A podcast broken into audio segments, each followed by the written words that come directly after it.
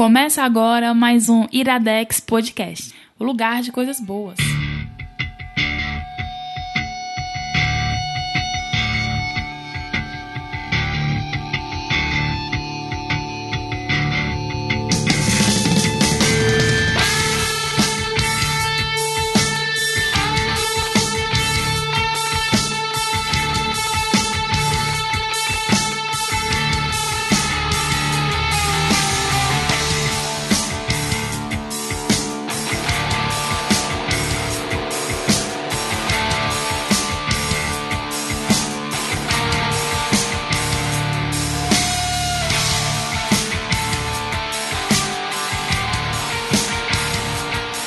Agora! Mais um Iradex Podcast, Caio Antes. Tudo bom, Caio? Opa, tudo bem, velho. É, hoje é aquele dia de gravação, Ah, que arruma de gravação, né? eita. Eita, segura, segura, Caio. Bom? animado, Gra- Caio, hoje. Muito animado. Já que o Zé falou...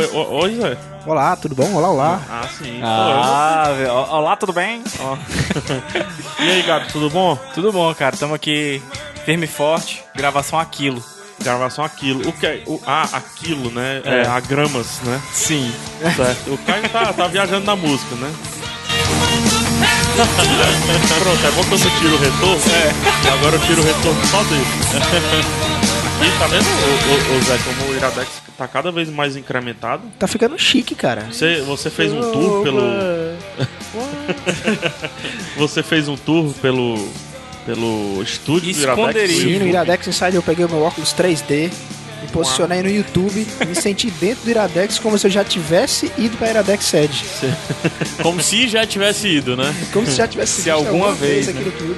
É, chegou a ver minha careca? Sim, Cara, Ah, só não mostrou a parte mais, uma das partes mais importantes do, Ah, que é o do estúdio. Homem-Aranha, É, né? o teto. Mas easter egg, tem sim, está lá.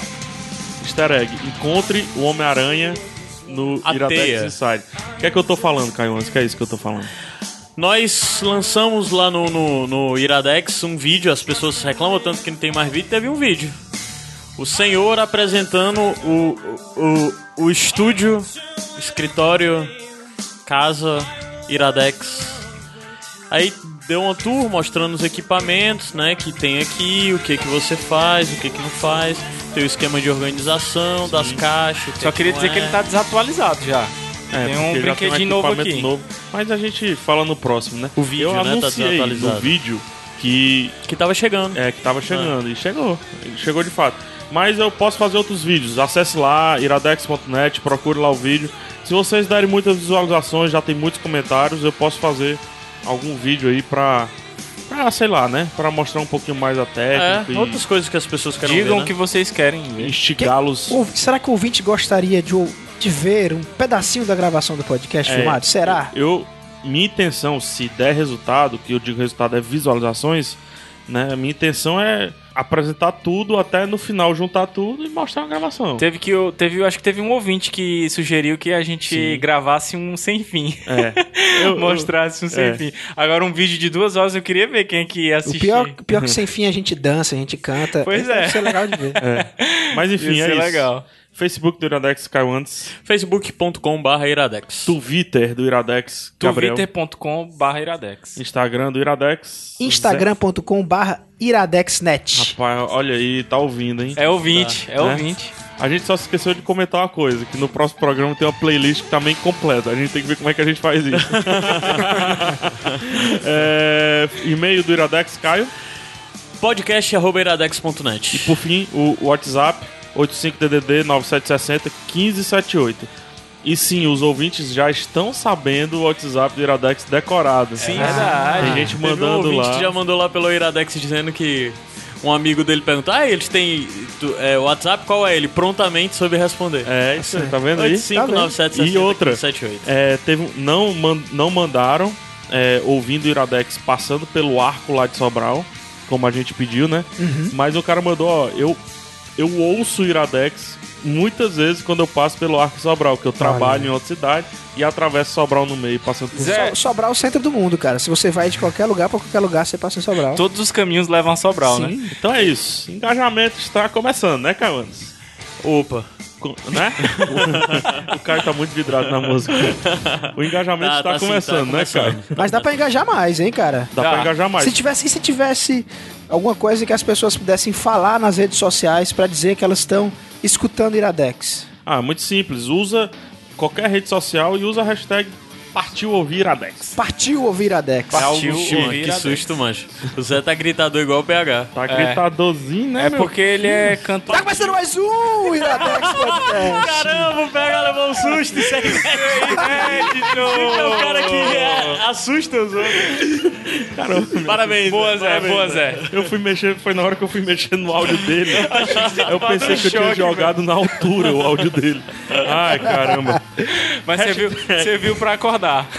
Ah, hashtag partiu ouvir Iradex. Coloca aí que a gente vai tentar também trazer as mensagens pro sem fim. Pronto. Beleza? Massa. Show de boela?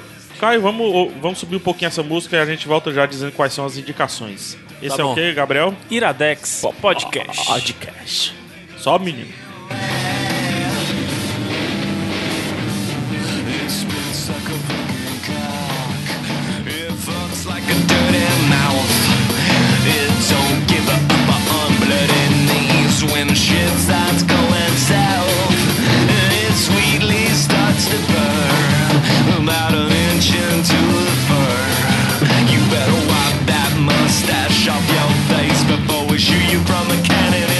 Música é essa aí, Caio? Black Light Burns é uma banda do projeto daquele guitarrista maluco do Limp Bizkit, do... Aquele cara da... Fred, Fred, não, Fred Dust é o É, vocalista. o vocalista é aquele da cara pintada lá. Sim, eu sei que eu não lembro o nome dele, não. É, ele tem um, esse É projeto aí, pintada. Black Light Burns, que mistura industrial com música eletrônica, com tudo mais. Eu não lembro o nome dele. É... Sam Rivers, John Otto, Wes Borland. É o Wes Bolland. Caraca, é o último que eu falei. Ainda existe É o- Limp Bizkit, cara? Existe, existe. Saudades. É o mais clássico, é um cara do Limp Bizkit que toca todo pintado, com as Sim, roupas de sim. colã. É um cara que não tem nada a ver com Limp Bizkit visualmente falando. Entendi. Mas muito bem. É, quais são as indicações de hoje, Caio? Indicações, a gente- nós vamos indicar dois documentários que estavam na lista de indicados ao Oscar 2014. É, 2014 ou 2015? 2015, 2015, né? 2015. Que é ano exercício filmes de 2014. 2014 no Que 2015. Oscar de 2015, não é isso? Tá bom. É, que é O Sal da Terra, do Vin Wenders, e o Citizen 4, da Laura... Laura Poitras, eu acho. Laila Po... Laila La- Poitras. Laura Poitras. Ah, Ou é. Poultries. É isso aí. Do Snowden, né? Pronto. Snowden Snowden, e né? do Sebastião Salgado. Então a gente tá Sal trazendo, acho que é meio que o início de uma série ou estilo. É, falta só um, dos, um, um filme do Oscar pra eu assistir em relação a documentário, que é o Find Vivian Mayer, que é também sobre fotógrafo. Sim, É, sim, é é a história da também. fotógrafa que foi encontrado e tal. exatamente. tudo. Ah, então eu acho que, assim, pelo nível dos documentários que o dela. Oscar sempre apresenta, é, documentário teoricamente não precisa ser bom ou ruim, né? É, se ele causa assunto, ele chegou ao ponto ideal dele. Então é provável que a gente traga mais Bom, ruim documentários do Oscar. tecnicamente, né, que você tá falando. Sim, sim, sim. Então é provável que a gente traga mais documentários aqui pro Iradex, né? Os documentários do Oscar, né? Como a gente fez no ano passado, a gente trouxe 20 Feet from Stardom, a gente trouxe todos os documentários que eu não lembro agora e por aí. Dama Brothers. Dama Brothers, mas não Vários. tava no, no A Oscar. gente Ah, sim, sim. ficou de falar dos documentários ano passado, não falou. Ficou de falar do. do. do o The Square lá, né? The Square. É a praça que é, É. sobre a, a Sobre o Primavera do Egito. Também o, o Act of Killing, não falamos. Isso. São dois documentários bem bons. também. Então a gente tá começando melhor do que ano passado, né? É, sim. Né? Então vamos lá. Vamos já pro primeiro bloco, sobe a musiquinha de transição. Vamos conhecer um pouco o, o novo filme não brasileiro que não ganhou um Oscar brasileiro. É. Que é o Sal da Terra. Complicado. né? Então Certo. sobe o som, esse é o Iradex Podcast. A gente já já vai pra França, Brasil, Salgado.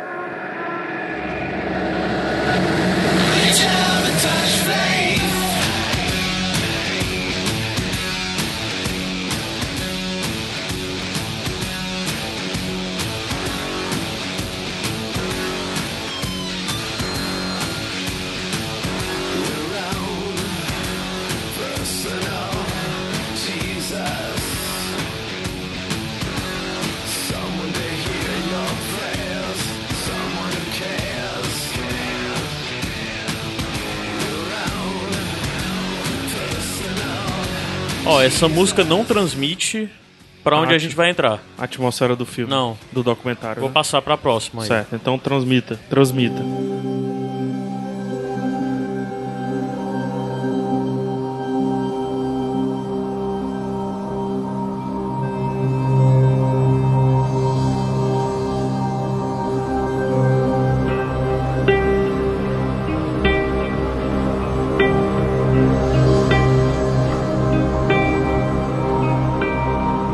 Agora sim no clima, Iradex de volta com o Sal da Terra. Sal da Terra. Documentário sobre. Sebastião Salgado. Um nome que. Obra e vida. Um nome que acredito muita gente ouviu falar Sim. e não sabe onde ou como. Uhum. Então, antes de falar do documentário, e isso já teoricamente é falando sobre documentário, pode explicar rapidinho aquelas headlines sobre Sebastião Salgado? Fotógrafo. é isso mesmo. Keywords, vai lá, palavra-chave. É, keywords. Não, fotógrafo, Fotógrafo, mineiro, teve, envol- mineiro, teve envolvimento com humanista. a Revolução. Na época ele era. Economista. Ele era amigo aí do pessoal que queria derrubar a ditadura militar, então É. ele tem um lado social forte. Eu, eu não Sim. assisti o documentário, então vocês vão corrigir aí depois. Né? Não, mas você tá. Até lembro. agora você falou Mas acho que é coisa isso certa. mesmo. Fotógrafo, acho que, acho que talvez um dos fotógrafos mais conhecidos no Brasil, assim, de nome, que o nome é mais pop. Acho que é mais ou menos por aí. Já começa falando bem dele, acho. Isso. É isso, cara? É isso. Tá certo, Zé? Sim. Se Zé é prendado, né? mano? É, cara. Prendado nas fotografias, né? Sou estudado, Ele é cara. artista, As mano. coisas que é ser artista, estudado. o artista é completo. É. E documentário, documentário ele se foca ou numa história, ou numa vida e obra, como você falou, Aham. ou num, num aspecto da vida e obra. O Sal da Terra. Como é que tá esse cara que a gente acabou de apresentar, o Sebastião Salgado? Eu acho que, que apresentar um pouco de onde veio o projeto é, dá pra ter uma ideia de qual é o foco do documentário. Então vamos né? É, o filho do Sebastião Salgado, né? O, o Juliano. é, ele tinha um projeto de muitos anos, ele é estudante de cinema, já tem algum- algumas coisas feitas, lançadas. É, ele tinha um projeto de lançar um filme sobre o pai, né? Acompanhar o pai em algumas viagens, algum dos da, da- do- da- dos ensaios maiores que ele faz, né? Que ele passa alguns anos por aí rodando o mundo, fotografando sobre uma temática específica. É, e ele tinha, um- tinha esse projeto de acompanhar o pai por algum tempo, né? Nisso, é, eles conheceram um diretor muito famoso, ninguém mais, ninguém menos que Wim Wenders, né? Que é considerado hoje em dia um dos maiores documentaristas vivos, até mesmo um dos maiores cineastas vivos, né? É, e o Wim Wenders queria conhecer o Sebastião Salgado. No documentário ele fala a história de como ele descobriu quem é Sebastião Salgado. Ele estava numa exposição, viu uma, uma das fotos da, da, daquela, daquele ensaio Workers do, do, do Sebastião Salgado, onde ele rodou o mundo mostrando operários trabalhando, e era uma foto lá da, da Serra Pelada, né, daquele dos garimpeiros lá da Serra Pelada. Aí o Vin Wenders disse que se apaixonou por aquela foto e se apaixonou por aquela arte. Ele disse que olhou aquilo e pensou: esse cara, quem fez a foto, certamente é duas coisas: um ótimo fotógrafo e um grande aventureiro para fazer aquela foto e tal. Daí ele foi atrás de pesquisar, ele disse que depois teve acesso a outra foto que ele gosta muito, que é uma foto de uma de uma uma Tuareg cega, que, que também é uma foto muito clássica do Sebastião Salgado. De uma o quê? Tuareg, Que do é povo lá da Sim. Sim, É- sim, sim. É o, o nome da civilização do É. povo, né? Aí ficou. fan- ficou.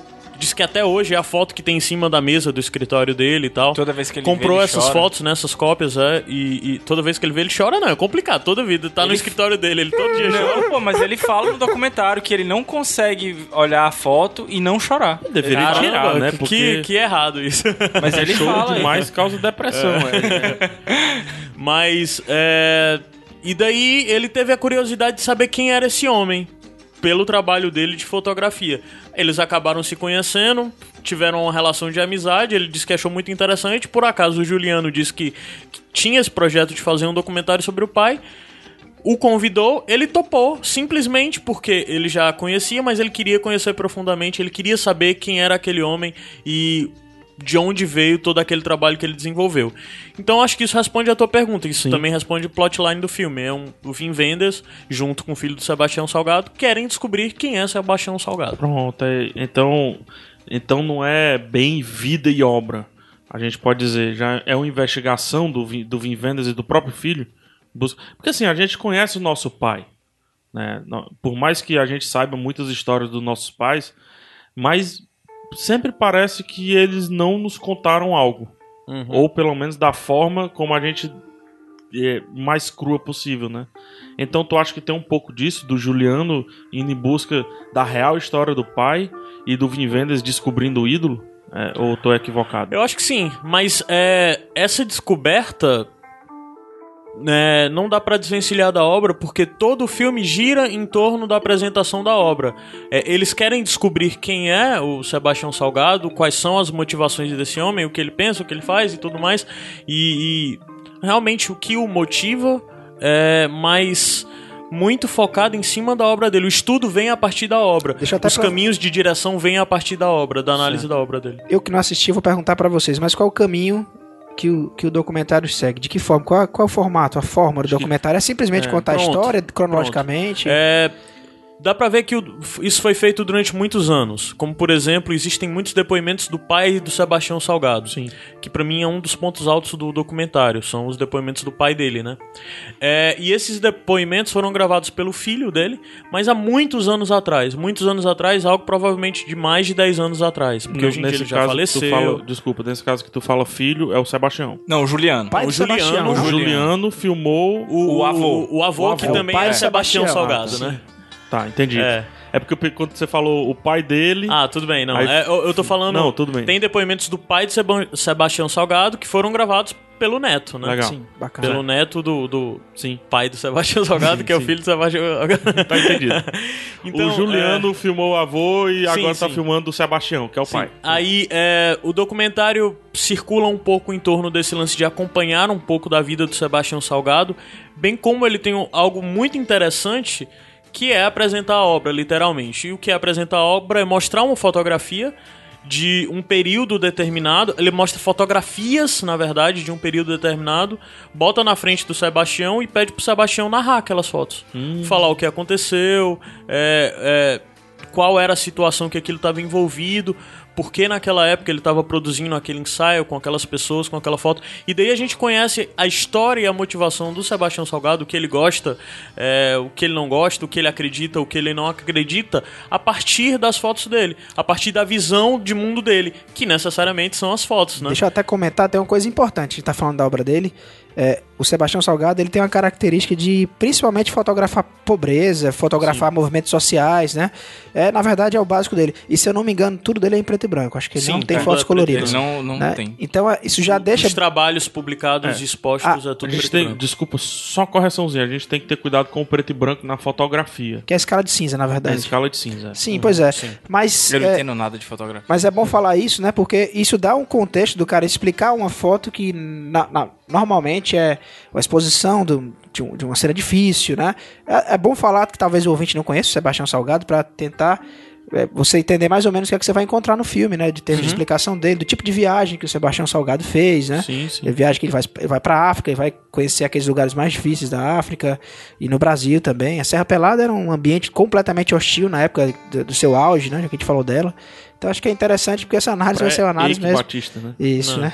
Que- é. Pois é, mas eu acho que é mais ou menos isso, né? Então vai ter muito essa questão da exploração social mesmo, né? Sim. Que eu já sim. falei que ele é um cara que ele é muito ligado com o movimento social e acho que é, é um caminho meio lógico para esse tipo de fotógrafo, né? É, só botando já dando um adeno aí. É, algumas pessoas criticaram o documentário falando sobre a questão da transformação, a, a, a- a- o ato de buscar transformar ele num herói, num, num, num homem Glorificá-lo. glorificá-lo ao extremo. O que acontece muito, como a gente estava falando em off agora há pouco tempo, em documentários, É né? comum. Às vezes os- o documentarista transforma a, o- a figura principal do documentário em uma situação, em um, um- em um ídolo, né? Isso. E, e existe essa construção em torno do Sebastião Salgado. Certo. Existe sim. É, Mas deixa, eu- deixa só aí já comentando sobre a linguagem do, docu- do documentário, não desse especificamente. Quando você está investigando algo, é, você pode confundir a Liv, né? Todos nós conhecemos o- os gostos da Liv. Você pode confundir que, por ela saber tanto sobre a Susana Richthofen, ela glorifica a Suzana, a Susana Richthofen. Mas na verdade ela sabe tão a fundo, ela mostra. Ela, ela vai tão além das primeiras camadas que realmente fica parecendo um- um- uma relação entre é, fã e ídolo. E não necessariamente é, mas na verdade é uma, é uma relação entre pesquisador e, pesqui e objeto. Objeto de estudo. É, e isso acontece não é porque você pesquisa a guerra, gosta da guerra, de saber todos os pormenores e todas as camadas, que você defende a guerra. Que você acredita, que você acha que ela deve existir, que olha que tempo bom. Não é isso. É, mas assim, eu acho que nesse caso específico do documentário, E é, se tratando de pessoa, ele é bem mais muito né? passional. Mas, cara, a figura do, do Sebastião filho, né? Sa- Salgado é, É. indefectível. são, são duas coisas que eu ia comentar. Primeiro, o envolvimento do filho, que é co-diretor, com Vin Wenders. Sim. Pra começar. E segundo, cara, vamos lá, vamos pensar. E o Vin Wenders, ídolo, já pré-assumido, né? Exatamente, o cara que já gostava do trabalho do Sebastião Salgado. Ele chora toda vez que vê uma foto, É. pô. Se você for levar pro documentário em si, no geral, olha, cara, se você vai fazer um trabalho, né? Eu digo isso porque pelos quadrinhos que eu escrevi, eu- quando eu pego o tema, eu me debruço em cima do tema, eu vou saber tudo sobre ele. Você imagina, cara, você fazer um documentário sobre uma pessoa, você vai saber tudo sobre aquela pessoa, você vai até o fundo daquela pessoa, que já é uma pessoa que ela é reconhecida mundialmente pelo trabalho e tudo. Em determinado momento você você começa mesmo a ficar meio ídolo do cara, se você realmente acredita que ele é. Mas, e- assim, e é difícil até você colocar não isso é no filme. difícil não ser. Não, se- não, não, Não Ele se tem- tornar. ele tem não torná-lo um ídolo. Não, mas não é porque é o Sebastião ídolo. Salgado, não, meu Não, amigo. mas Se é eu for ali falando. fora, né? Não, não, mas o que eu tô Como- dizendo do Sebastião É, Salgado é porque o cara é realmente sensacional, Sim, cara. ok, mas Pode dar um é exemplo? sensacional. De- um Então, atributo. É- Um. É, uma das coisas que é falado é que todo o trabalho dele, ele vê com função social. Por isso que t- t- fala tanto isso de ah, o fotógrafo da pobreza e tudo mais. Ele não vê isso apenas como algo de ah, eu vou mostrar. Não, ele vê isso como função socio- social e ideológica. E todo o lance de pobreza para ele é totalmente associado com a formação dele. Ele é economista. Sim. E, e ele teve, trabalhou com bancos, ele trabalhou, ele estuda economia e ele procura foco de desenvolvimento econômico, como o próprio trabalho dele, o Workers, que ele rodou o mundo vendo grandes trabalhadores de grandes grupos, como, sei lá, ele pegou o pessoal da Serra Pelada, como também pegou os bombeiros que estavam trabalhando no incêndio da- dos poços de petróleo de- do Kuwait, né? Isso. Ele procura retratar tudo isso de uma forma sempre puxando para a questão social e econômica. Ele acha Aí que quando aquela ele vai foto tem um África- objetivo, né? Tem um objetivo. Sim, tem um objetivo. Sim. E, e, e quando ele vai pra África, que quando ele partiu pra África já foi muito tempo, porque os primeiros trabalhos de- dele, década de 70, 80, foi um pouco focado até em América Latina e tal. Ele tem um trabalho muito legal que é, que é, a, é The Outras Other América- Outras é, Outras Américas. Américas. Que ele rodou a América, mas com foco também muito determinado. Ele, ele acompanhava pessoas que eram ligadas a, a. Como é o nome? da A teoria da libertação, que até é, quem, o Leonardo Boff é ligado à teoria da libertação, né? Ele é um muito parecido, esse trabalho dele, muito parecido com o tom do livro As Veias Abertas da América Latina. Do Eduardo Galeano, né? Se ele é baseado ou não, não sei. Uhum. É provável que pela formação dele, ele tenha estudado Eduardo Galeano ou ele é, ou seja, contemporâneo do próprio Eduardo, né? Então, É, e, e o, o, o lance de mostrar. Porque a teoria da libertação é o lance de, de os, os cristãos é, católicos, né, que são ligados à teoria da libertação, eles atribuem o uso de evangelho e de, de, e de trabalhos sociais totalmente direcionado aos pobres, né, ao, ao povo mais necessitado, eles acreditam nisso. E, e, e toda essa ligação dele, ele é economista, mas dá pra ver que ele tem visão política. Vem essa visão Ele de tem- cientista social também. Sim. É, e é interessante essa questão de, de, de o modo como ele entra, porque por que perguntou, porque ele é um cara, porque todo o trabalho dele tem tom de denúncia. sim. Todo o trabalho dele tem tom de, de, de função social, ele procura ter. ele grito. procura ver o trabalho dele como um, um, um artifício de benfeitoria social, ou mesmo de ativismo social.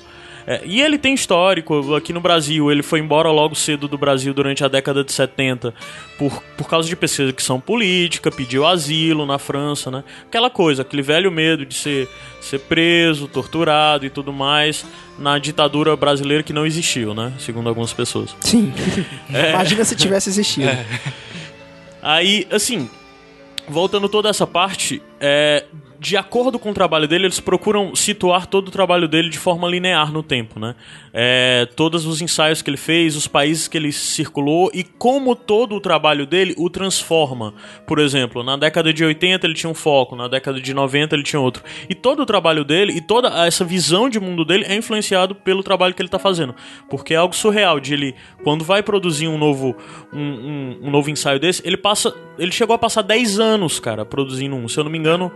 Não lembro qual foi. Acho que foi o, o, Lógico o, que o- paralelo o Gênesis coisas, ou foi né? o Êxodos. Não lembro. Um deles ele conseguiu passar. Ele passa 10 anos produzindo.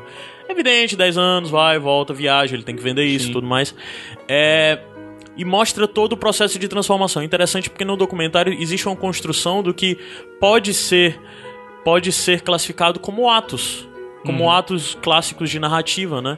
De primeiro, segundo e terceiro ato. É, como eu assisti Tem até um pouco de jornada do herói, né? Tem um É. lance da de, de- Da queda. da queda, né? Do, No começo ele erra mais, né? Ele, ele até, se, até duvida um pouco da- do, do andarilismo da profissão e tal. É, eu assisti só, só até um pouquinho mais da metade e eu senti esse lance, eu senti a mudança do primeiro pro segundo ato. Existe, existe É uma bem mudança claro, muito grande. bem E claro. a mudança do terceiro ato é gigante. É, É, gigante, é gigante. Porque qual é a história? Ele tinha esse trabalho focado em América Latina, é, retornou pro Brasil um período e decidiu ir pro Nordeste. E o período que ele ficou no Nordeste o transformou completamente. É, o transformou a tal ponto que o próximo destino dele foi a África. E ele passou décadas fazendo trabalho na África. E ele ficou conhecido mundialmente por causa do trabalho dele na África. É, e ele começou. Foi com os Médicos Sem Fronteiras, né? Sim, e, e daí ele, ele se, se associou aos Médicos Sem Fronteiras, passou a acompanhar expedições dos Médicos Sem Fronteiras. E ele rodou, foi para todos esses países com problema de com problemas de recurso, exploração, até que ele chegou na, na- já na África no, no Em Ruanda, se não me e. Ruanda, durante todo aquele período da perseguição que a gente vê até no Hotel Ruanda e tudo mais dos comentar já. como é o nome daquelas castas lá? É, um, po- é, é um pouquinho de guerra Tutsi, civil né? e tal. É. Tutsi, não sei o que É. e tal. E, e, cara, é difícil assistir essa parte. É dif- muito difícil assistir essa parte. É porque ele tava no olho Porque do furacão, né? ele é Isso. muito cru, ele, é sofreu- violento. Sofreu ataque de helicóptero e tudo. Sim, e, e o que ele retrata e o que é mostrado nesse período, cara, é, é difícil. É difícil de você ver e não se sentir desconfortável. Porque ele mostra pilhas de corpos, cara. Trator carregando. Trator carregando pilhas de corpos e jogando. A- Eu- as chacinas acho que aconteceram que- em Ruanda nesse período. Eu acho que talvez não seja nem pior as pilhas de corpos, mas quando mostra as fotos individuais, cara. Só, Ah. Gabris, desculpa. Oi. É, só pra gente passar a informação sempre correta, né? Tutsis e Hutus. Isso. Hutus, né? Na verdade. E aí eles ficavam nesse. Um expulsava o outro, e aí quando voltava, expulsava o outro, ficava. É, o, o- E todo o, mundo. E o, e o povo sempre sofria. o Sebastião tava, como eu falei, no meio do olho furacão do que é conhecido como genocídio de Ruanda. Uhum, Que depois é que se transformou numa guerra civil. uhum. Então o genocídio é o fato que é o estopim da guerra civil de Ruanda. É, e assim, o grau de violência disso é realmente assustador. É tão assustador que, que na construção da narrativa mostra que ele chegou uma hora que ele quis desistir. Desistir de tudo, desistir de. E mostra esse momento de crescimento, onde ele até chega lá por acreditar por militância, e chega um momento onde ele diz que a raça humana não tem salvação. A raça humana tá perdida e tudo mais. E daí já entra pro terceiro ato, onde há uma busca de resgate, novamente voltando pro Brasil e tendo um projeto novo que ele desenvolve no Brasil e linkando com o que a gente via no começo do pai dele, porque a gente vê no começo o pai dele é, que tem uma terra, um sítio, um terreno grande em Minas e que Um passou por um processo de desertificação e parece um sertão, parece um nosso sertão. É muito interessante ver, ver esse documentário porque associa muito o que a gente vem falando muito esse ano sobre o nosso sertão, sobre o nosso Nordeste. E por mostrar parte da, da viagem dele pro Nordeste, das- do trabalho dele aqui no Nordeste e depois mostrar os dramas que o pai dele en- en- encara nesse terreno é, e, e a recuperação, o modo como eles recuperam depois isso e de como isso vira modelo no mundo para para de, de recuperação de, de terrenos, de reflorestamento e tudo mais. É, é, é muito tocante ver todo esse drama, sabe? E é muito tocante ver de como tudo parte do Brasil, sabe? Apesar de ele ser talvez até mais francês do que brasileiro, no final das contas. Principalmente o filho dele é mais francês do que brasileiro. Estranho até ele Na verdade, o filho dele é francês. O filho dele é francês, verdade. Me estranha até no. Tem dupla nacionalidade. Não, mas assim, É, ele, mas nasce- ele nasceu lá. Ah, e tá, viveu tá, a vida quase toda. Me estranha até não ter sido lançado ainda aqui no Brasil de fato, né? Não, mas tá, Ah, no- tá, no- já- já tá tá nos no cinemas. Ah, Já tá tá, nos desculpa, cinemas. Eu errei. Eu É. confundi com o próximo. Com o próximo. Mas é, é, Deixa eu. Posso fazer uma Assim, pergunta? cara, tu- uma coisa que. que eu, eu tô procurando não ser muito emotivo, porque esse documentário mexeu muito Eu, comigo. eu- muito mas, comigo. mas eu Ah. quero. Mexeu em que ponto? Cara, eu eu não sou uma pessoa que se deixa lidar muito por, por filme, sei lá, me, me afeta e tudo mais. Mas, cara, é um filme que uma hora você tá sorrindo e acreditando, tá em comunhão com todo o planeta, sabe? Ele consegue lhe trazer esse sentimento de beleza da natureza e tudo mais. Em outro momento, cara, é exatamente o que ele fala de que a humanidade não tem salvação. Sabe? Que o homem é completamente corrupto e que o homem vai. E, e como ele retrata e como ele mostra isso é violento, cara. É cru, sabe? Sei lá, você chora de tristeza, mas depois também consegue chorar de alegria, sabe? Como consegue sorrir, como consegue. O filme é um. O documentário é. É, é de Montanha-russa. fato uma montanha É. russa, sabe? É sim. É, e muito bonito, muito bem filmado, primorosamente, porque eu vi em vendas. É, é um cineasta, é um fotógrafo sensacional. É isso que eu ia falar. A fotografia do filme deve. É, Inception, né? É. A fotografia do filme deve estar. É. E a E fotografia é interessante que o. Vivenda sempre conta algo que pra ele é incômodo. Porque ele diz que ele é cineasta. E ele tá acostumado a olhar pra uma pessoa, explorar aquela pessoa a partir da sua visão, da sua lente e tudo mais. Mas toda vida que ele faz isso com Sebastião Salgado, Sebastião Salgado olha de volta. E, E, tem e ele- várias fotos é, da, da equipe. O- É E o ele disse que que, é olha, um que pouco- olha pra você. né? É, É. tipo isso. E ele disse que isso é um pouco incômodo, sabe? Isso é um pouco, pra ele, desconfortável mesmo, O sabe? Vivendas, ele vai pra frente da câmera no documentário também? Aparece o, o, o Mais documentário. pelas fotos do. do 80% do documento. Não. Da parte narrada, 80% é narrado pelo Vin Vendas. Os outros 20% pelo Juliano. É, existe muito o, o, o narração do Sebastião, mas a narração do Sebastião é narrando as fotos, né? Toda a parte de contextualizar, mostrar a história, família, é o Vin Vendas e às vezes o Juliano. E uma das coisas bem legais disso também é que ele a- mostra a família, mas sem ser Big Brother, sabe? Sim. Ele mostra o papel das pessoas da família na obra do Sebastião, porque não mostra o Sebastião, Mostra sei como lá, eles são afetados. Sim, é mostra de, na verdade, como não existiria Sebastião Salgado sem a esposa dele, a Lélia. Que foi a pessoa que deu a primeira câmera pra ele, foi a pessoa que incentivou ele a fazer, é a pessoa que faz o trabalho de edição das fotos Escolhe- dele, é a pessoa que fotos. vende as exposições, os catálogos dele, e é a pessoa que é responsável pelo Instituto Terra, que hoje em dia no Brasil é a coisa que o Sebastião Salgado é mais reconhecido, que é exatamente pelo trabalho de reflorestamento que eles fizeram nesse terreno do pai deles, que era um terreno privado da família Salgado, e eles fizeram um trabalho, eles disseram, isso aqui, havia Mata Atlântica aqui, o que é que a gente vai fazer? A gente vai reflorestar com mata original da Mata Atlântica. E todo esse trabalho é desenvolvido pela mulher dele também, sabe? Legal. Cara, é, é, é impressionante como a todo momento ele fica mostrando a mulher dele. Aí nessa hora você pensa, aí vai mostrar a mulher dele e eles abraçados. Não, não mostra. A mulher dele vai aparecer nos 45 do segundo filme pra responder sobre algo que outra pessoa não poderia responder, só ela, sabe? Legal. É, é- eu acho incrível, incrível essa forma como ele mostra, retrata a família e o pai dele e, e- e- e a relação dele com os filhos, né? É, eu posso até falar que eu já fui pra uma. Vocês já viram a- a- alguma exposição do Já. Salgado? Eu já vi, eu já vi pessoalmente quando eu tava em Belo Horizonte, 2013. Eu tive a oportunidade de ver o Gênesis. Eu acho que era o Gênesis, né? A gente pe- pegou aqui pela data. Eu não vou me recordar. eu Sim, acho sim, que é, foi eu- a é última que ele fez. Gênesis é que uma sim. que é natureza, boa parte da exposição É, é, na verdade, ele pega, ele pega, Então foi essa que eu ele vi pega, também. ele pega tribos que tiveram pouco Sim. contato com a sociedade Isso. moderna e tudo. Isso. É- Exato, e tem é até uma tribo brasileira, E é, né? é muito forte, cara. É legal ver a foto. Os- é- é- eu nunca tirei por, esse, que- por uma exposição de fotografia. E você ficar na frente, tentando ver cada detalhe, entender a história daquilo, imaginar aquele movimento. É bacana demais o trabalho dele. muito Eu tô, eu, eu tô recentemente estudando fotografia, o Caio, o Caio sabe, né? Assim, quando eu me prezo a fazer alguma coisa, eu primeiro faço de qualquer maneira e depois eu volto pra dentro de um quarto, vou estudar e depois faço do- da maneira que eu acho que é correta, não, não necessariamente a maneira correta. né? Na- é como eu falo, da maneira que pra mim é confortável. E estudando fotografia, Sebastião é muito citado e é citado no tipo de fotografia que eu gosto muito, que assim, eu gosto de paisagem, galerão e tal, é bacana fotografar cor e tudo mais. Só que a melhor fotografia de todos, que é, que é o que é o make da, da o olho oculto, né? É, é isso que eu busco, assim, fo- fotografar pedaço de braço, fotografar um, sei lá, um dedo, Closes. o cara segurando a caneta e tudo. É, portré, né? Ele é, ele é o gênio dos portré, né? Portré é uma Retrato. três- Porta-retrato. uma né? 3x4. Ah. É o retrato. A 3x4 é rebuscada, né? Que é uma 3x4 com alma, né?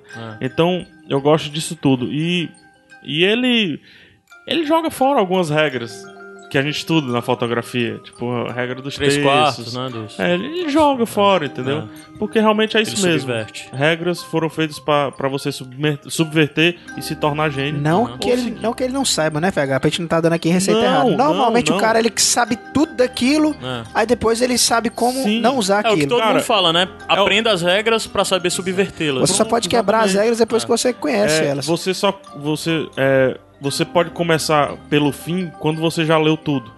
É, É Exato. mais ou menos isso. sim. É, só pra terminar, porque o Gabs falou muito pouco, mas.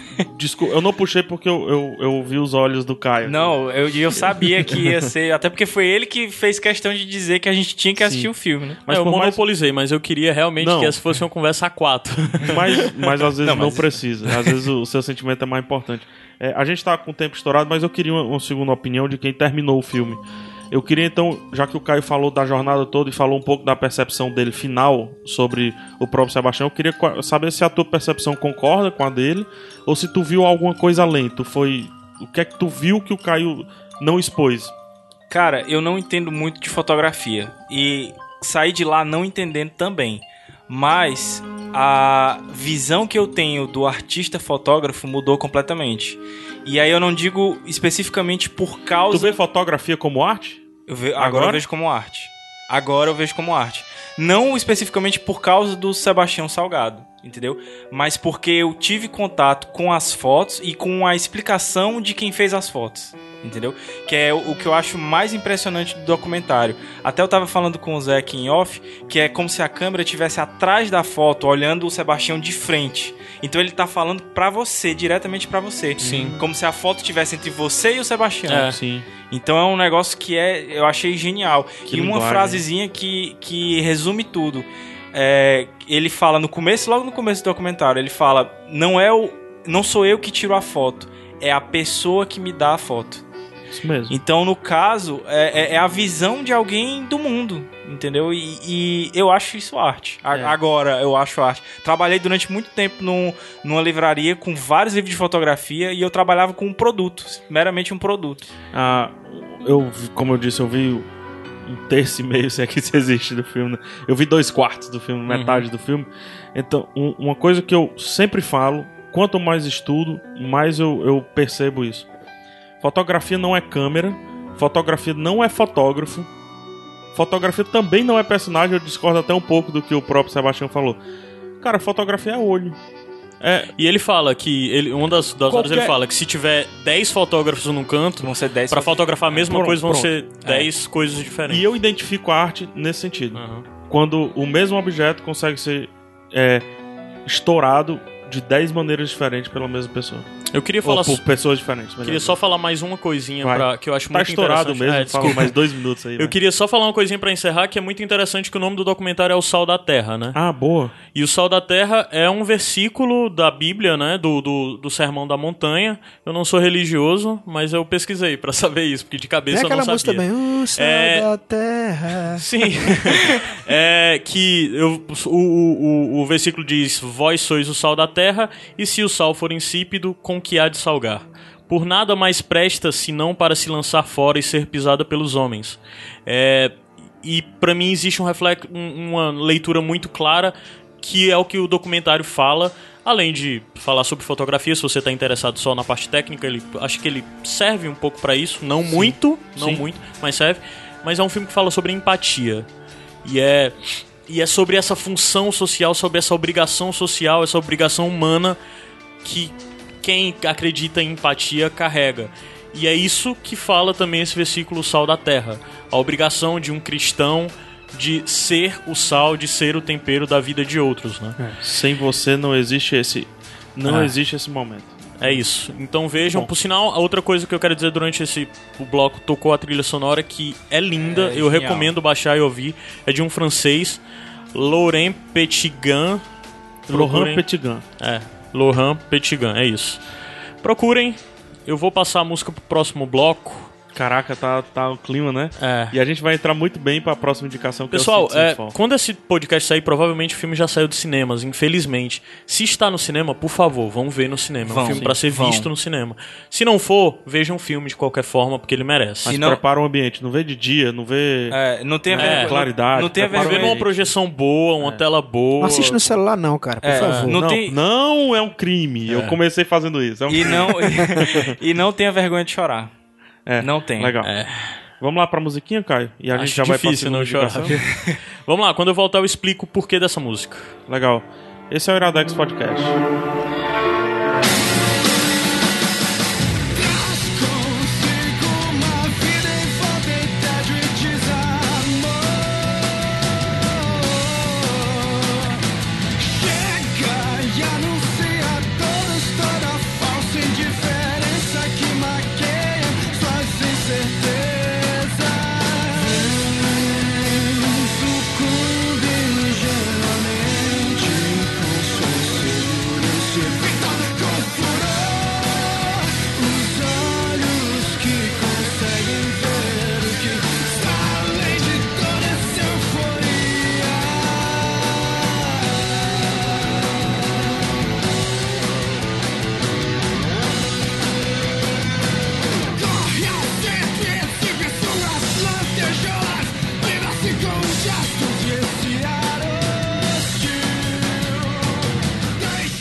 Foi meio brusca, né? Meio quebrada.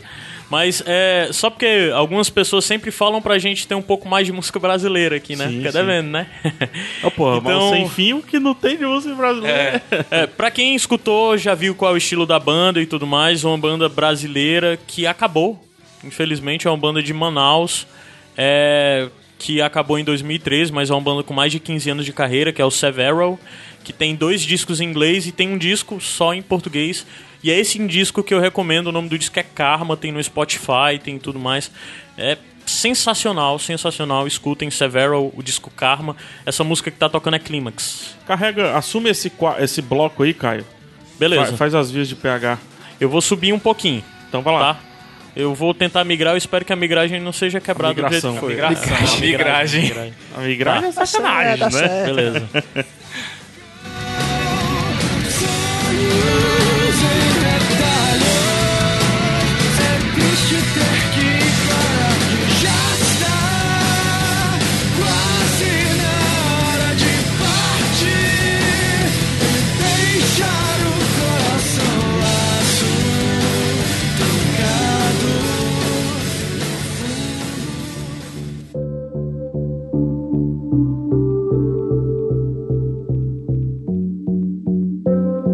Eu não, sou, não sei se eu tô certo, mas pra mim, eu disse, a gente vai indicar Citizen 4. O que é que eu consigo pensar? Na minha cabeça me veio o Trent Reznor e o Attico Ross, que é a dupla lá que tá fazendo todas as trilhas sonoras dos filmes do Fincher.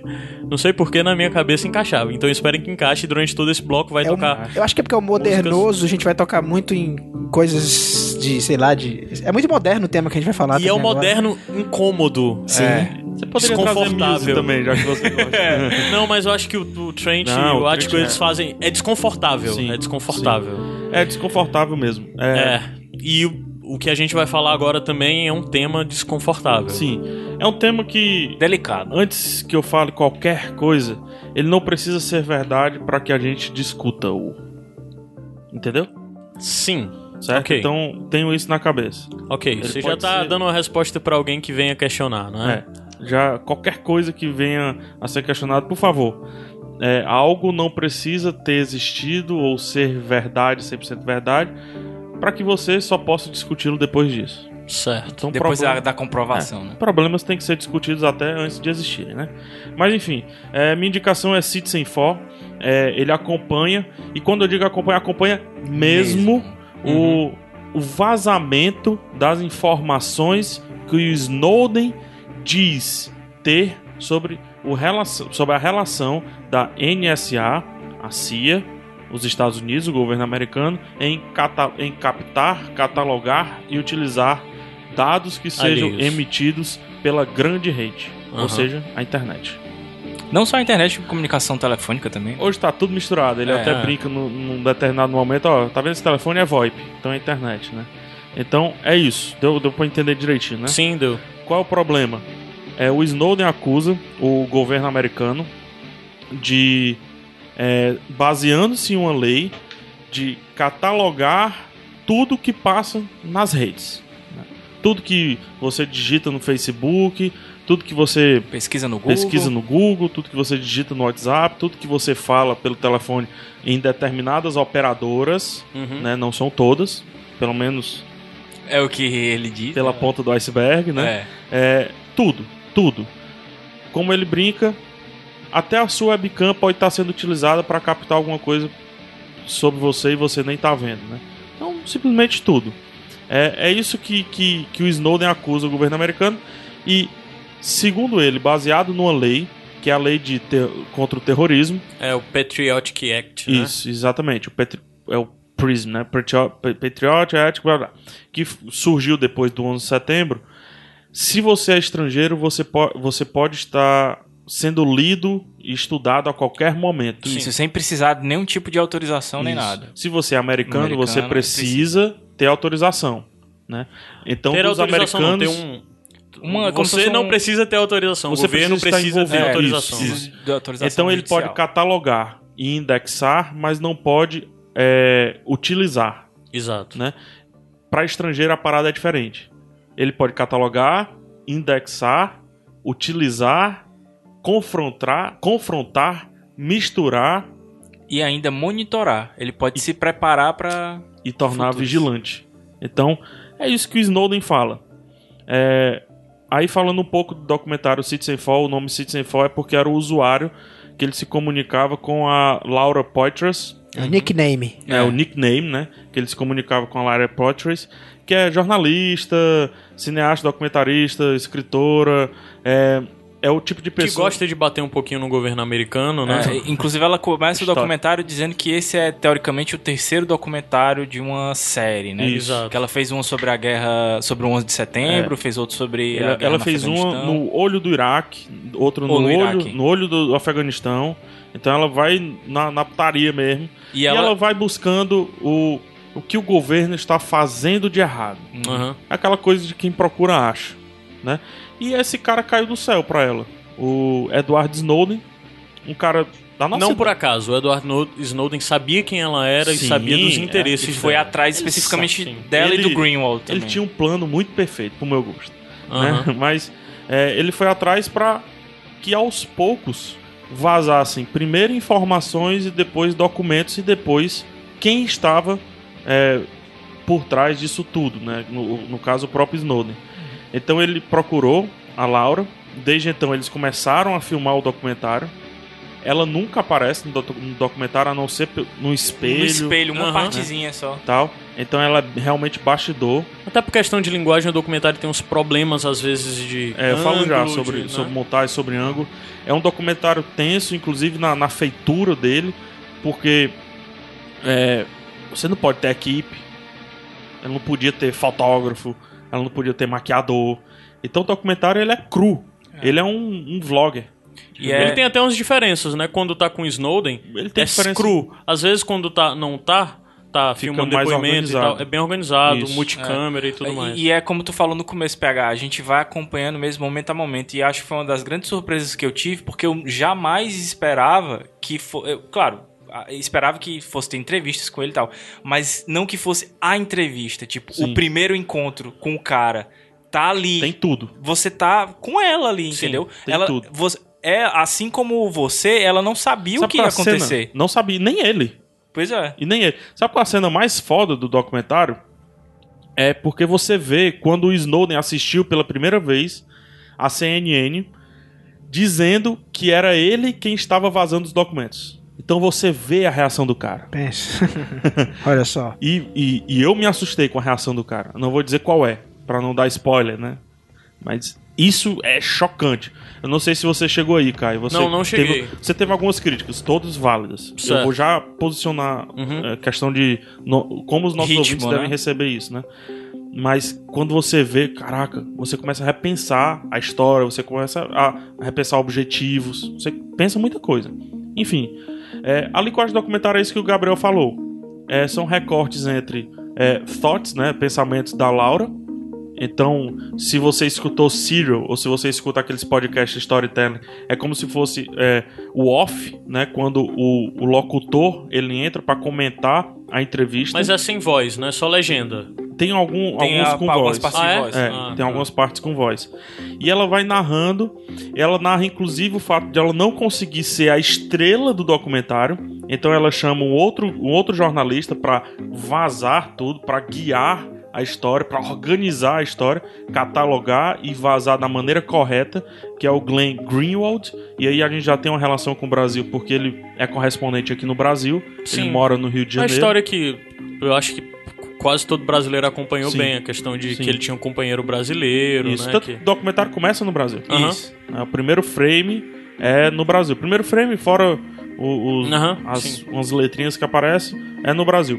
E termina meio que no Brasil também. Uhum. Tudo leva ao Brasil no documentário. É legal isso aí. É legal ver ele falando em português. É bizarro ver ele falando em português, né? Então o Glenn Greenwald, ele passa a ser a, a peça que entrevista o Snowden no quarto de hotel, lá em Hong Kong. Tem um outro cara também, que é do The Guardian, né? da- Que é o cara que vai cunhar a informação, É. né? É o cara de checagem, né? De validação. Isso, isso, exatamente. Ele é o detetive mesmo, ele é jornalista e tudo, mas é o cara que, se você vir, é, muito, muitas vezes nas, na- nas entrevistas com o Snowden, tá o Snowden sentado na cama, assanhado, todo torto, fotografia ruim, cortando a cabeça, sabe? O cabelo todo, todo desgrenhado, né? todo, Porque- Tá tudo mal amanhado, né? E. Desculpa, então, só tô vendo aqui o Greenwald também é advogado. Sim, ele é jurista, advogado, escritor, jornalista e tudo mais. E estão os dois é, jornalistas perguntando. É muito importante essa visão, porque o Greenwald, ele meio que se fascinou com o que a Laura deve ter vendido pra ele de história. Uhum. Então no começo ele já tava vidrado no Snowden. Ele queria aquele cara. Ele queria partir aquele cara no meio, abrir, arrancar todos os órgãos e, e organizar da maneira dele. O outro, que é o. Eu não vou lembrar o nome dele agora. depois É um nome, é um nome estranho. ele É, é, é escocês, É, acho que ele é escocês. Eu busco já o nome dele e trago. É, ele já é mais cético. É, tanto é que ele fica perguntando várias. Ele pe- Ele, pergunta. pede pra ele repetir. É, re- repete de novo essa informação. Mas qual é o teu objetivo com isso? Mas por que que tu quer aparecer? Por que que você quer que eu vaze o seu nome? Isso é muito importante. E Isso, isso que me faz pensar. E ele vaza. Ele tá fazendo a matéria, no caso, essa pessoa que eu vou trazer o nome, pro The Guardian, né? E o, o Greenwald foi a cara tapa. Foi o cara que tinha o contato. A Laura ficou escondida o tempo todo, justamente para que ela conseguisse lançar esse documentário. Porque quando ela começou o- as gravações, ela teve que sair dos Estados Unidos, Foi pra Berlim. foi para Berlim, começou as investigações e as gravações. Foi pra Berlim pra deixar para que o material dela ficasse intacto, não Isso. corresse perigo de Isso. ser recolhido pelo governo, né? Isso, exatamente. Depois ela vai encontrar de fato com Snowden, e aí ó, começa o que eu acho de melhor do documentário. E isso começa pelo minuto 40, 50, então a gente tem uma hora e 20, uma hora e 10 de Snowden, que é quando ele vira o personagem principal. E é. É chocante. chocante. O cara, assim, ele tem uma paranoia, não vou dizer que ele é paranoico. Ele tem uma paranoia de segurança. Tem. É, trabalhando com, com, com informação, com. Trabalhando na informática, eu, eu conheci e eu conheço pessoas assim. Geralmente essas pessoas trabalham com segurança e têm acesso a muitas informações. Então eu não sei quem vem primeiro, a paranoia ou o paranoico. Entendeu? O, o ovo a galinha, né? É, mas o Snowden tem uma paranoia muito louca. É, tem uma hora do documentário linda, fantástica. Se isso foi planejado, parabéns pra, pra Laura. O alarme. Quando o alarme começa a tocar do que prédio. pariu, velho. Assim, a cara de cagaço do Snowden. Porra, que merda é essa? Eles estão nos ouvindo. Ele tira o. O telefone do- do- o cabo, do, cabo, do- né? do telefone, porque eles podem estar nos ouvindo. Ele baixa o notebook bem na hora. Ele baixa o notebook, com medo da webcam e tudo. Então é paranoico. E, e esse tipo de pessoa existe. Eu vou mandar até um abraço aí pro meu, meu ex-chefe, mas sempre chefe Elizardo, que ele passa um esparadrapo na webcam do computador. Tão paranoico que ele é. Então só pra você ver que essas pessoas realmente existem. E aí é por isso que eu digo, é o que tomou a decisão dele vazar vários documentos, né? Foi a paranoia? Ou ele É se o- tornou paranoico? É, por depois, exemplo, o né? mistério pra mim. Ele não. Pra mim, ele não deixa claro. Eu ainda não consigo ver as reais motivações dele. Sim, vale ressaltar que ele não era funcionário mesmo da NSA, ele Ele era. era, empre... era é, é de uma terceirizado. outra. É terceirizado. Terceirizado. de outra Aí, empresa. aí, governo brasileiro. É, só que o, o, o- Pelo fato dele ser terceirizado, ele tinha mais acesso do que os próprios funcionários da NSA. Ele tinha uma chave a mais dentro lá. Então, é, ele dá essa explicação de por que, que ele conseguiu tanta coisa. É o cara da TI, bicho. A gente quer liberar os filmes, ligar as MP3 no trabalho e tal. Ele tem mais acesso do que o funcionário. E assim, ele disse que. Ele disse que. Não posso falar muita coisa. ele disse que é de uma família de militares, né? Inclusive, Isso. ele fala que a, a maior parte da vida dele passou numa base militar lá em Maryland, né? E aí eu não sei, cara, se, se ele tem algum trauma, se aconteceu alguma coisa, sei lá, com algum familiar dele, pra ele ter se Ou revoltado se desse simplesmente jeito, né? ele realmente tem toda essa ideologia. Isso, Exato, Rapaz, exato, vamos falar uma coisa sobre teoria da conspiração que é, é importante falar. Nessa vocês estão falando de paranoia. Eu também não assisti o documentário, eu sou orelha total hoje, cara. So- deixa eu Não só dar a informação que a gente não deu, né? Uma vez corrigindo as coisas. Ivan McCaskill. É, o isso, nome do é o nome do cara do É o outro, o segundo nome. É. É, teoria da conspiração é uma coisa engraçada. Tem muita gente que prefere acreditar que tudo que a gente faz está conectado de alguma forma, que tem alguém que tá mexendo lá os a, O as Big marionetes, né, lá em cima, não é nem Big Brother, tem alguém que tá mexendo, não é só se assistir não, cara. Tem gente que acha que tem alguém lá em cima com a cordinha dizendo Não, é- o Big Brother que eu tô falando é o do faça. 1984 Sim, sim. mesmo. Mas É. tem, é o Ultron. É, também, né? I, I have no strings, né? I have no strings anymore. pois é, mas é, é engraçado essa história de paranoia porque as pessoas elas, elas gostam de acreditar que tudo é uma conspiração.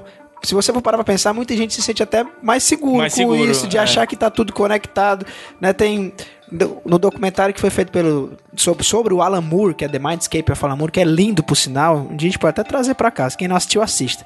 Que é bacana Não é do Alan Moore, é sobre o Alan Moore. sobre o Alan Moore. Aí ele vai falar sobre essa história de, de teoria da conspiração e de paranoia. E é muito legal o momento que ele fala que, olha, a gente gosta de achar que existe uma teoria da conspiração, que tá tudo conectado, que, que a gente tá sendo observado e tal.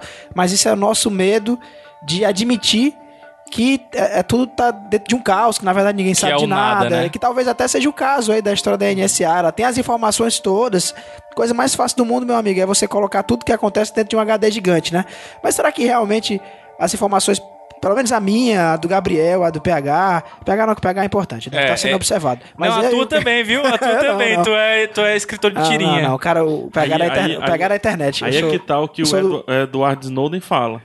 É, no exato momento que tem uma pessoa seguida, todas as outras que se relacionam com ela vão ser seguidas. Vão ser Sim, no de seguidas certa forma, é, exatamente. Então, Então tamo lascado. Então, se tu falou isso de mim, tu tá lascado. Pe- Pega, pega, eu vou te. Não eu vou te seguir mais no Twitter, cara. Quero ficar livre disso. Cara, você já Mas tem é. evidências pra nós sermos uma quadrilha. Isso aí que tu falou é legal, porque tem uma parte no documentário que um, um cara tá numa. Acho que numa reunião numa- de cúpula da Europa e tal. Sim. E ele fala que antigamente as pessoas reclamavam por liberdade. E hoje em dia as pessoas reclamam por privacidade. É engraçado, sinal dos tempos, cara. E aí ele faz um paralelo entre as duas coisas. Assim, será que a, a privacidade ela é requisito da liberdade ou são coisas diferentes? É interessante, É, é, é uma isso é uma- discussão fantástica. Exatamente. porque realmente, eu- e eu, acredito no que o cara falou, é a privacidade. É, sem privacidade você não tem liberdade. Que é, que é, que é aquela coisa, né? Dentro da minha. A única coisa que é inviolável é dentro da minha cabeça, né? A não ser pro professor Xavier. então, o, o- por isso que o Logan odeia quando ele tá por perto do professor Xavier e ele tá meio maluco. É por conta dessa privacidade, dessa maluquice que tem dentro da cabeça dele. Cara, e hoje a gente coloca a nossa cabeça no Facebook, no, no Twitter, no WhatsApp, conversando com, com- com os confidentes, com marido, esposa e tudo mais, né? Tá tudo aí, cara. Mas é engraçado a gente pensar. É, Só que a gente que escreve. É. Ninguém é. pediu pra gente escrever. Exatamente. Pelo menos a gente acha que não, né? É. Se a gente quiser ir pra uma conspiração maior, talvez a gente tenha sido guiado e tal. É, dá, pra, dá pra ir bem longe desse Aí papo. chama o Afonso mas é, Solano. mas é engraçado imaginar essa história, porque é, é um limite que a gente não consegue ver. Qual é o limite da privacidade? A gente quer que to- todas as informações sobre o que está acontecendo elas estejam expostas. A gente quer ter acesso à informação, como essa informação da NSA. Mas ao mesmo tempo, cara, não é legal a gente imaginar que a gente pode estar aqui nós quatro agora conversando sem que ninguém esteja escutando? Será que tem alguém escutando? Cara, e tem. um- E tem com certeza tem tem. alguém escutando. Mas. Nesse momento não, mas daqui a duas E semanas tem, tem. pode, a- agora já pode ter alguém escutando. É, e é interessante também porque eles lançam de vez em quando flashes de notícias e tal. E um- algumas notícias são assim: ah, o cidadão americano ele prefere abrir mão de parcela da privacidade. É, é, Em prol, da segurança. Exatamente. Em prol da segurança. é, aí entendeu? daí já entra toda a questão. Tudo isso foi Por um isso que eu grande digo, tem poder que de ser discutido. Não, e tudo isso foi um grande poder de marketing, né? Sim. O governo americano investiu pesado para que o povo americano abra mão da sua nisso. privacidade pra, pela sua segurança. É, só uma coisa que eu acho que ah, o papo tá girando muito em torno do Snowden teoria da conspiração. Mas isso Snowden- é muito bom. Mas não, mas eu acho que Não, assim, mas deixa eu te dizer o. Snowden não é só um maluco de teoria de Não, conspiração. Não, Não. o que ele É porque- fala, muita coisa é verdade Não, comprovada. e tá provado. Tá e ele já fez. provado. Ele pode ser um maluco paranoico. Mas cuidado. Mas eu acho que. É porque assim, quando a gente fala de teoria da 100% conspiração, menospreza um pouco.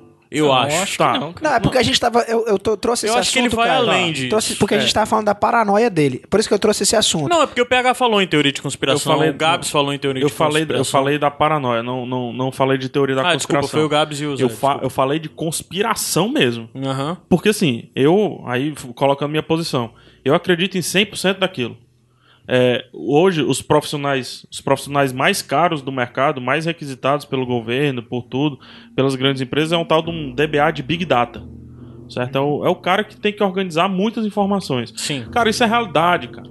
É, você pegar tera, sei lá, petabytes de informação e organizar Saber de uma maneira onde isso. você vá. Cara, você já entrou na biblioteca pública do, do, do estado do Ceará?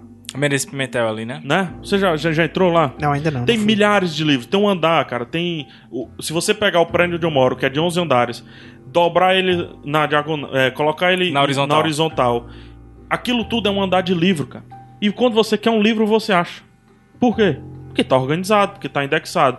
Estão organizando as nossas informações. Isso é fato. É, a Verizon já foi exposta, T-Mobile já foi exposta. O que aconteceu com o governo Dilma, cara, a Dilma rompeu 200% com Barack Obama. Sim, depois da, do vazamento de E informação. ainda é uma relação totalmente fragilizada. Sim, Assim, totalmente sim. fragilizado. O próprio dólar responde isso. A Petrobras, a retirada de dólar do mercado e por, e por aí vai. Se eles estão utilizando isso da maneira devida, que a maneira devida é, segundo o que o Gabriel falou, e o Snowden até iniciou falando nisso, que é a proteção, beleza, a gente tem que discutir isso. Só que, segundo o que o Snowden fala, e os, document, os documentos vazados, que isso está sendo utilizado como é, é, para utilizar uma vantagem de mercado. A, a Petrobras não é, é uma empresa brasileira, cara, mas não é uma empresa que negocia com o Brasil. Você negocia com outras empresas. Você negocia com, com o Techá, com, com os Estados Unidos, com, com o Oriente Médio, com tudo. Então, se você tiver uma vantagem competitiva, você vai comprar a parada mais barata. E você vai vender pra gente no, no, futuro mais caro. E eu vou além.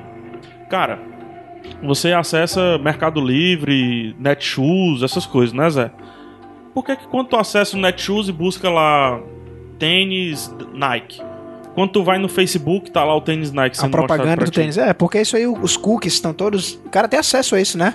Ele diz que é criptografado, que eu não vou conseguir, mas Big o cara vai data, ter né, acesso. É Big Data. É, Cara, exatamente. ó, eu, é, isso é fato, fato, fato. Eu não tô dizendo teoria nem nada.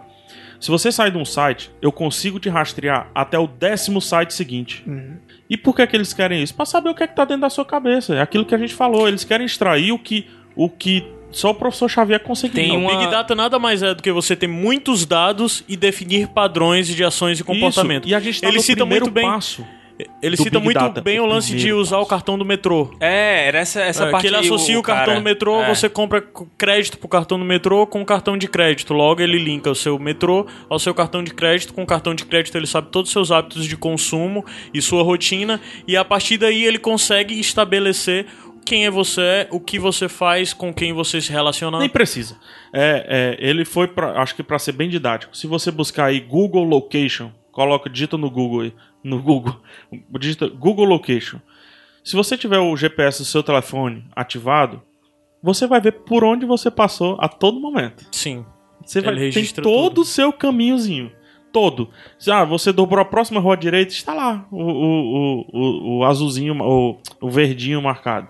Tem até se você pegou engarrafamento ou não. Inclusive, há algum Tem tempo atrás. tempo você demorou ali ou não? O pessoal se assusta quando o Google Now diz tanto tempo para casa, tanto tempo. Quando o Google Now sabe onde você estacionou, que esses dias eu descobri, era eu falando com o PH, era tão legal se tivesse um aplicativo que mostrasse onde eu estacionei o carro. Ele, mas abre o teu Google Now. Eu fui lá e tinha.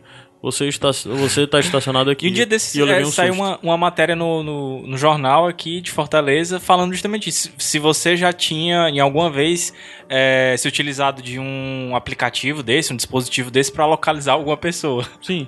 Então, cara, é, isso tudo que eu falei nesse segundo momento aqui, nesse momento que eu fiquei mais até nervoso, meu sotaque fica aflorado, né? É, são fatos, certo? O Snowden vazou um monte de coisas. Pelo menos 50% das coisas foram provadas e foram reconhecidas. Provado é quando você, de fato, encontrou algo que Tem a materialidade. choca com aquilo ali e existiu. Reconhecido é, é realmente alguém falou que isso pode acontecer, pode estar acontecendo. Então, é muita coisa, bicho, é muita coisa. Ele tem uma carinha leve de, de, de maluco, mas ele é um IT guy, cara. Ele é o cara da TI. O cara da TI tem a carinha de maluco. Ele tem 29 anos. Ele tinha em 2013 29 anos. É, Tá com 32, 31 agora. 31. Então, é, é- é um cara novo que pode ter, um, pode ter tido, como muita gente já pensou em ter. Você já pensou em ter quando parou de comer carne, que é um lapso de eu preciso fazer isso. Não, e, e isso é, é bem e eu perceptível. nesse lapso. É bem perceptível isso nele. Ele, ele diz. é, e inclusive, ele tem uma hora que o, o Greenwald pergunta pra ele: Você prefere que a gente não diga quem você é pra não facilitar pro governo e te achar? Ele disse: Não, cara, eu já tava preparado pra isso, entendeu? Claro que você percebe os baques que ele, que Sim. ele, que ele E sofre. que ele tenta esconder. Sim, ele Aí eu esconder- quero que os amigos assistam e me digam: por que, que ele tenta esconder? O que é que tá ali? O que é que tá além? A gente só tem duas camadas. Acho que tem mais umas 10 pra ser explorado. Ah, É, deve e, ter bem e- mais, e cara. toda essa questão do Snowden retornou com toda a força nesse mês de abril, né? Sim. Porque nos Estados Unidos eles estão votando para estender o Patriotic Act, né? Isso. Eles estão em busca de estender esse esse Ato pra- é o patriótico. período de, de, de, de onde o Patriotic Act é válido, né? Onde Sim. toda essa essa essa Nova- autoridade do governo americano sobre, sobre todos os dados teoricamente dos estrangeiros apenas, né? Mas que o povo americano começa a ver que provavelmente também é vítima disso. É.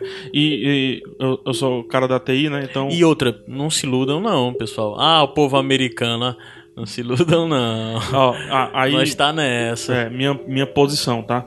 É, se você me perguntar se eu quero jogar fora minha, minha privacidade em troca de segurança, eu digo que sim. Eu, eu sou o cara que, que, que não tem muito aí não a esconder aí. Tem muita gente que tem, tem, tem umas coisas pra guardar, então prefere que não, né? Mas eu prefiro. Mas o que o Snowden discute não é isso. O que o documentário O discute problema é a é manipulação. isso. É a manipulação. Sim. Se você conhece a massa, você consegue manipular a massa. Sim. É, a Só história isso. que eu tô falando da marionete é, é isso. É, é ruim de você acabar com privacidade, de você compartilhar informações, porque, pô, se você for imaginar a NSA, é uma agência que é do governo americano, que é financiado pelo cidadão americano, que é para o cidadão americano, tá? Então, é, é como se justificasse de alguma forma, né? Eles estão trabalhando para mim e isso é para minha própria segurança, é que o É que o PH colocou. Então, existe realmente um questionamento. Aí são as duas coisas. Ao mesmo tempo que ele libera pra mim, que sou, se eu fosse americano, no caso, ao mesmo tempo que ele libera, Ele mastiga pra alguém. Exatamente. Aí, aí não faz sentido você ter a inf- informação secreta. É um negócio meio, É. meio contraditório mesmo, não dá pra entender. Então tem que ser secreto, não, não tem muito jeito, né? Se contar que se não for secreto, quem é que vai inspirar as histórias que a gente assiste É. de espionagem, cara? E o pior de tudo é que isso, todo esse drama, é independente de Obama. Sim, não. Independente Não, isso é de quem antes esteja dele lá. muito É o também, POTUS, cara. né? Quem POTUS, fica lá. É. É, independente de quem Ô, esteja cara. E é pra própria proteção dele The também. Imitation Game, cara. lá. É, exatamente. Muito anterior. A guerra da, da secessão americana. Qualquer guerra nossa, na verdade. A grande dificuldade de vencer os índios, os jesuítas vencerem os índios, é quando não tinha o dicionário do, do- do Guarani lá, do Tupi-Guarani e tudo mais, cara. Deixa eu lembrar agora de uma. de Depois uma- que organizaram a linguagem de todo mundo, ah, agora eu entendo que esse safado vai me atacar pela É. direita. O... Agora eu me lembrei de uma frase que o. Sebastião Salgado fala no, no documentário. Que, na verdade, a história do ser humano não era pra ser a história do ser humano, sim a história das guerras. Sim. Já continuando. ne- Muito bom. Continuando nesse ponto, vocês acham que os jesuítas não foram agentes duplos? Os caras vieram aqui, Pra aprender tupi, né? conversaram, aprenderam tupi, ensinaram português. Ficar amiguinho e tal, Ficaram dar amigo. espelho. Aí depois vieram as grandes caravelas ah, do meio, de arada e tudo mais. Exatamente. Coincidência? Enfim. É, lá no, no, no, no filme, no documentário, tem o, o William Binney, que é outro cara, ele é O pré-Snowden. velhinho, né? É, o velhinho que ele s- também vazou um monte de coisa. Vazou documento, vazou coisa da CIA. Ninguém escutou muito porque ele tem muita cara de agente duplo. Eu só queria destacar isso porque ele saiu de 007. Aquele cara, olha o macho americano é muito caricato, né? Ele é o arquétipo de ter saído. Inclusive, do- do ele vai dar. Ele, ele tem uma hora que ele vai dar um depoimento na Alemanha sem as duas pernas. sem né? as duas pernas. Tá. E no meio do depoimento ele é interrompido porque teve suspeita de um agente duplo dentro da investigação Isso. lá no tribunal da Alemanha. Isso. E ele não se espanta com isso. Ele diz, gente, isso tem em todo canto. né? É isso. É. E va- Sem for. Vale só dizer também, só vai ter um filme aí do Edward Snowden com Joseph Gordon-Levitt. Isso. Né? E eu acho que é do? Fin- do Fincher, não. É do. É do Fincher ou é, não, é do menino? É do. Esqueci o nome aqui do diretor. A gente volta com o nome Ah, né, tá. depois do, do, do intervalozinho aí, né? Comercial, que poderia ser comercial. Por favor. É, muito bem, Caio. Vamos, vamos continuar com o Trent Reznor. Tem alguma dúvida? Tá, Senão a gente subir a tira música. no, no quadro seguinte. É, a gente vai continuar com o Trent Reznor, mas agora com Nine Inch Nails, com, com Trent mandando recado de Deus e dinheiro, eu prefiro morrer do que ele dar o controle. Ó, foi contra mim, hein?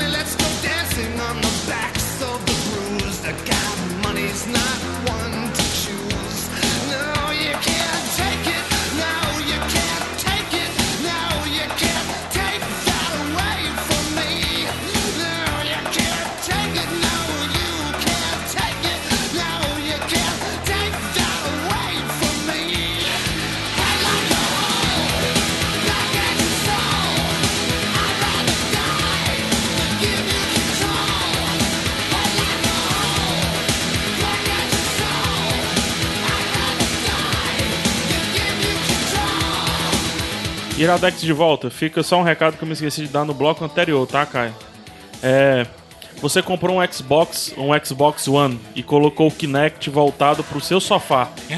e você transa na frente do Kinect. Pense nisso. É, É, vamos lá. É, e, o, e o Xbox está em stand-by. É, vamos lá, é bom. Quem era o diretor? Quem era o diretor? Sim, ó, cinebio- cinebiografia. Eita! Cinebiografia vai se chamar Snowden. Sai no Natal desse ano, dia 25 de dezembro. É dirigida pelo Oliver Stone. Ah, o Oliver Stone. É, tem o Joseph, Joseph Gordon-Levitt como o Snowden, tem Nicolas Cage no filme, então já não foi tão bom. Mas o Gordon Levitt tá, não tem feito sim, besteira, sim, sim, com né? certeza. Tá muito legal as fotos, Oliver vocês procuram. E também é bem mais ou menos, né? Vamos lá, né? Não sei, mas sai aí no Natal, dia 25 de dezembro. Tem o do governo americano, ó, faz um filme aí pra cagar o pau. Pra desacreditar a história, bota o Já Nicolas fizeram Cage. isso com o Pronto. Menino, né? Com, com o do Wikileaks lá. é, o Julian Assange. É, por sinal, o Wikileaks, Que aparece tem, o Wikileaks tem relação, não? Tem com a história do Não, Snowden? ele ajudou a vazar O alguns Assange, documentos. ajudou a e o- vazar, o né? Assange ajuda o Snowden a ir pra Rússia. É. Sim, bacana. Ele dá um take-out no Snowden. Vamos lá, vamos lá de, de, de- Não, bebe água aí, então vai.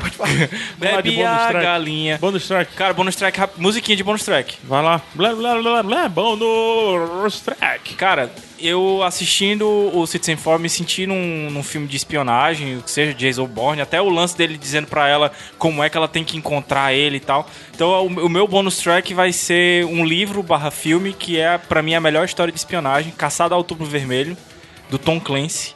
Tanto o livro Nossa. quanto o, o filme, que é com Sean Connery. O filme é fantástico. Sensacional. Tá no Netflix. E que é. Tá no Netflix, Tá no né? Netflix. E que é muito legal, assim. É um. Dando um plot rapidinho aqui, é um, um comandante russo de submarino que quer não só vazar informações, ele quer levar um submarino stealth, ultra stealth, We're gonna fight that ship. We're gonna crash that ship. pros Estados Unidos durante a Guerra Fria. Então, genial, porque os americanos começam a caçar ele, os russos também, então É muito bom. fica aí pra ficar a dica. O E- livro do Tom Clancy e o filme com Sean Connery. É o melhor filme sobre o tabuleiro War. Cara, muito massa. tem. Sempre quis ter um tabuleiro daqui Caraca, na minha como, sala. como é que um radar pode causar tanta tensão, velho? É. Né? Enfim, Caio, bom nos track. Cara, duas coisas. Uma é, é que na semana anterior à nossa gravação, quando vocês aí já passaram algumas outras semanas, o John Oliver foi pra Rússia entrevistar o Snowden. É, e a entrevista é bem legal, sendo do John Oliver, é óbvio que é cheia de humor. Ele procura fazer uma, ele procura fazer com que quem não entende a situação entenda a situação com uma analogia um pouco bizarra, mas válida. É bem divertido ver é, essa conversa e ver essa- esse vídeo que é bem inusitado. E eu recomendo ver o vídeo todo, tanto do, do- do- da entrevista como antes o, o- o John Oliver falando sobre esse lance de estender o Patriotic Act. Tá aí, eu vou linkar no YouTube, tá aí no post. E minha outra indicação é o que eu tenho escutado muito nessa semana, que é o- a banda Killer Be Killed, Killer Be Killed, que é o projeto, o mega projeto aí de metal que junta o Max Cavaleira, Soulfly, Sepultura, Cavaleira Conspiracy, o Troy Sanders do Mastodon, que é sensacional, o Greg Puciato do The Dillinger Escape Plan e tem o David Illich, que é o primeiro baterista do Mas Volta, que também já saiu do Killer Be Killed. Eles se juntaram, fizeram esse projeto. As três últimas músicas dessa trilha sonora de hoje são do Killer Be Killed. Quem tiver interesse aí, metal como Eu ouvi falar desse projeto, muito cara. bom, que eu não ouvi há muito Não tempo. tava lembrando de escutar, vou escutar, né? Só que eu tenho pra falar é, eita porra. Eu vou subir aqui formação. 10 segundinhos, vai? Vai lá, vai, vai.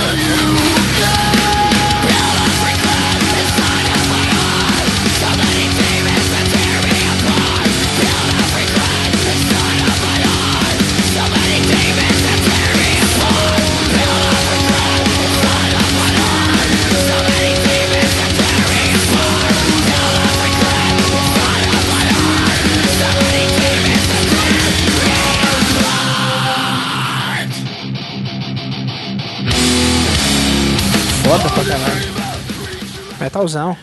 É legal porque são três caras de três estilos diferentes, digamos assim, principalmente. diferente, né? O Math, o Mathcore, o Sludge e o, o Trash do Max. E os caras conseguiram fundir isso num som coeso. Muito bom, muito bom. Muito bacana. É. Lululu, Zé Wellington, bônus track. É, já que a gente tá falando aí de documentário, falando dois documentários hoje, estamos falando de internet, de liberdade, privacidade, eu vou indicar The Pirate Bay AFK, que é o documentário sobre o Pirate Bay, acompanha a vida dos três fundadores do Pirate Bay. Polêmico. Polêmico, mas é bacana, a gente tem que conhecer mais sobre essa história de compartilhamento, de informação, até onde é que vai a minha liberdade e tal. É muito bacana o documentário, você quer entender aí como é que foi criado essa organização que hoje você depende totalmente dela, que chamaram The Pirate Bay, todos nós. Você vai dar uma olhadinha lá, cara, que é bem bacana. É o documentário que eu considero simples também, mas eu acho que o conteúdo dele traz umas discussões assim bem legais. Quem sabe até um dia a gente traz de volta pra cá. Então, TPB AFK, né? O The Pirate Bay AFK, AFK é uma abreviação para Away from the Keyboard, que é quando você tá longe do teclado, né? Zé Gamer. É, não, não sou não, cara. Mas eu acho, pelo filme eu conheci, né? Eu não sabia, sei que o pessoal usa muito isso. Então, é, assistam aí que é bem legal esse documentário sobre o Pirate Bay. Legal. É, meu bônus track faz aí, Gabriel, meu bônus track. bônus track. o do Gabriel mais, mais, mais assim de tudo, né? São dois também, um pra cada indicação nossa. hein? Eu já me empolguei com o que o Caio falou. Primeiro tá linkado aqui no post um, um post do B9 que se chama 9 dicas de composição para melhorar suas fotos. É um videozinho que eu coloquei há muito tempo no Facebook, fez até certo sucesso, que é o Steve McCurry colocando as técnicas dele e como ele subverte um pouquinho essas técnicas. Se você se empolgou pela arte de fotografar, esse é um começo excelente para você conseguir entender um livro que já está mais saindo do, do iniciante, né? É, configurar a máquina é bobagem, não precisa. Vai de qualquer jeito, fica a dica. É, e pro, pro segundo documentário, né, do Snowden, eu indico muito Guerra Civil. O, Da Marvel. da Marvel. O livro ou os quadrinhos? É, eu vou indicar especificamente o livro, mas só pra sair do, do lugar comum. Eu, eu li o livro recentemente, uma adaptação fantástica do, Eu nem dos sabia que quadrinhos. tinha É Stuart Moore, né? É, do Stuart Moore. Eu nem sabia que tinha livro. Tem, tá aí atrás de você, inclusive, ali. É, então eu, eu indico, se você não gosta muito da linguagem de quadrinho, o livro ele consegue refletir bem. Eu acho que ele dá um peso maior porque tira o colorismo, né? O coloridismo, digamos Deixa assim. mais séria a história. De- Sim, deixa bem mais pesada. Me, me lembrou muito como foi colocado as coisas a Tom Clancy e tudo mais. Então, é ótimo. Eu acho uma, indicação muito interessante se você quiser perdurar o assunto. Mas o Guerra quadrinho- Civil ele fala sobre controle, Sim, né? sim. O Controle de liberdade o- também, né? Porque Então- você tem que se você tem que exatamente abrir mão da sua privacidade do super-herói. Então, acho que faz sentido. Por isso que eu fiquei falando direto pro professor Xavier aqui. É. É, o professor Xavier, o Guerra Civil pra ele é fichinha, né? Ah. Ele já sabe tudo, porra. É the big, the big brain, na verdade, É, Big Data. então, para com isso. É, e o, o Demolidor também pode, sabia? Porque ele consegue identificar as batidas de coração. Ah, ele sabe, ele, ele, ele sabe que o, ele que descobre, né, que o Peter Parker é o Homem-Aranha pela primeira vez. É só pela batimento Só cardíaco. atravessando É. a rua, eu. Você é Homem-Aranha, pô. Homem-Aranha? É. O quê? O quê?